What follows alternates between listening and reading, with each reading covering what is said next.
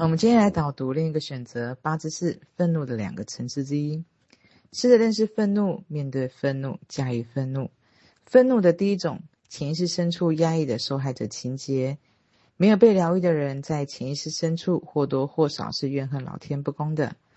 内心深处对于命运、对于老天不公的怨尤而产生出来的愤怒，不见得会以情绪反反复复的生气来表达，有的时候也会以冷漠、麻木、阉割情绪来表达。通常心灵需要疗愈的愤怒就是这一种。愤怒的另一种呢，指的就是单纯的情绪，生气，这是比较浅层的情绪。愤怒情绪总是反反复复，这我会在下一个章节展开来说明。这个层次的愤怒偶尔会发作一下是没有问题的，是无伤大雅的。甚至有些事情、有些情境，就是需要以愤怒的面向来表达。但是愤怒的面相并不等于愤怒本身。如果一个人不允许有愤怒的面相，他就会加深对生命的愤怒。反而一个人允许愤怒的面相存在的时候，潜意识深处的愤怒反而会释放许多。但是我们允许它，并不等于放纵它。而恐惧愤怒的人，他对于愤怒的态度，要么压抑，要么阉割。这种情况是需要学会驾驭愤怒的。在没有学会驾驭愤怒之前，大部分的人是害怕愤怒的。突然愤怒，甚至会把自己吓一跳，因为他一出来，不是伤害孩子，就是伤害家人，要不然就是得罪人。接下来，你就会后悔，会内疚，甚至会恐惧。因为他一出来，似乎就会造成某些后果，包括伤害人或得罪他人，总是让自己失去某些利益为代价。于是我们选择两种方式：要么因为恐惧而压抑它，无论如何都不允许自己表达愤怒。这种压抑愤怒的方式，也会一并压抑自己一部分的生命力；要么就直接投射出去，无法驾驭愤怒，总是被愤怒带着走。完全无法控制，不知道该如何使用，何时不该用。那么对待愤怒，其实还有第三条路：不要压抑愤怒，但也不要被愤怒所掌控。压抑会让你难受，掌控会让你愧疚。那么该如何面对愤怒呢？在下一个章节我们继续聊。嗯，我在看这个章节的时候，我不断的在回想着观察我自己，也观察我身边的人。我发现我就是在，就像这篇文章里面所说的，我还没学会驾驭的愤怒，也不了解的愤怒。就像里面说的，在还没有学会驾驭愤怒之前，其实大部分的人是害怕愤怒的。我在观察我自己或者观察别人过程中，我发现，其实在于大部分的一个，尤其是女孩子部分，大部分其实她的愤怒的这样的一个面向展现，其实比较少的。她其实害怕这样的面相，因为这样的一个面相会让我们后悔、会内疚，甚至会恐惧。反倒是我观察我身边的许多的男生，当然，我觉得这也不是一个一定就是这样的一个比例，也是有女生是嗯、容易表达愤怒的，也是有男生是不容易表达愤怒的。只是在我的一个世界里面所观察到的，女生大部分呢，她是这。个愤怒的面相，她是不容易去展现的，因为她会去压抑它。反倒我观察我身边的男生，他对于愤怒的这样的一个面相，它其实，我觉得其实就像这个文章里面所说，其实我们最终要达到一个平衡，也就是里面所说的第三条路。我们不需要去压抑我们的愤怒，但是我们也不需要被我们的愤怒所掌控。所以我就观察到。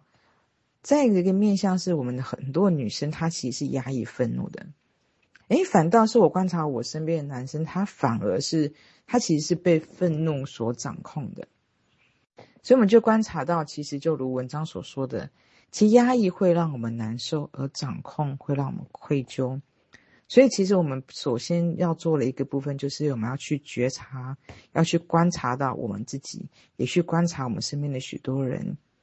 因为观察，我们会在不断不断的在其中里面去找到一个方式，一个出路。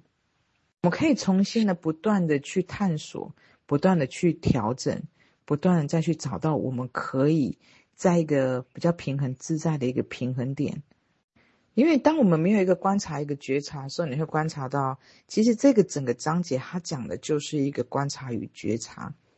因为我们往往在不知道要去认识愤怒、面对愤怒、要去驾驭愤怒的时候，其实我们往往去忽略到，原来我们有这个层次的一个反复循环的一个一个点，没有被我们去观察、去觉察到，然后去学习怎么去面对我们的愤怒。所以这张。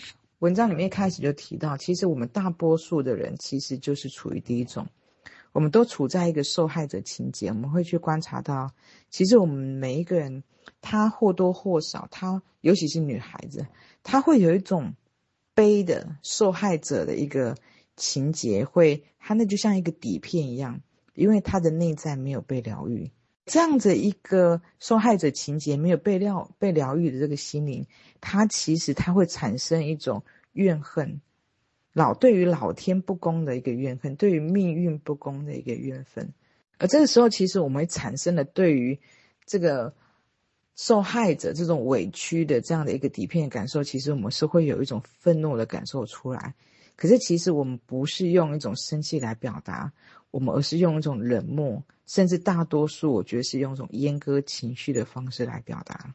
而愤怒的另一种，其实就是我们刚刚所说到，其实生气。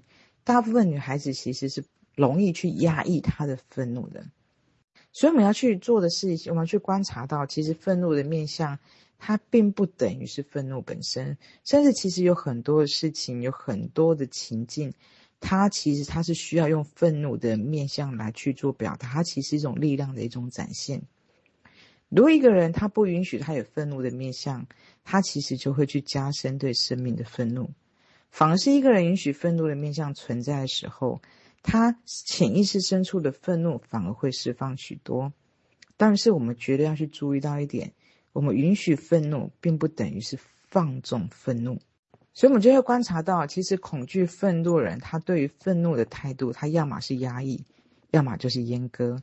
所以，其实我们所要做的，就是去驾驭愤怒。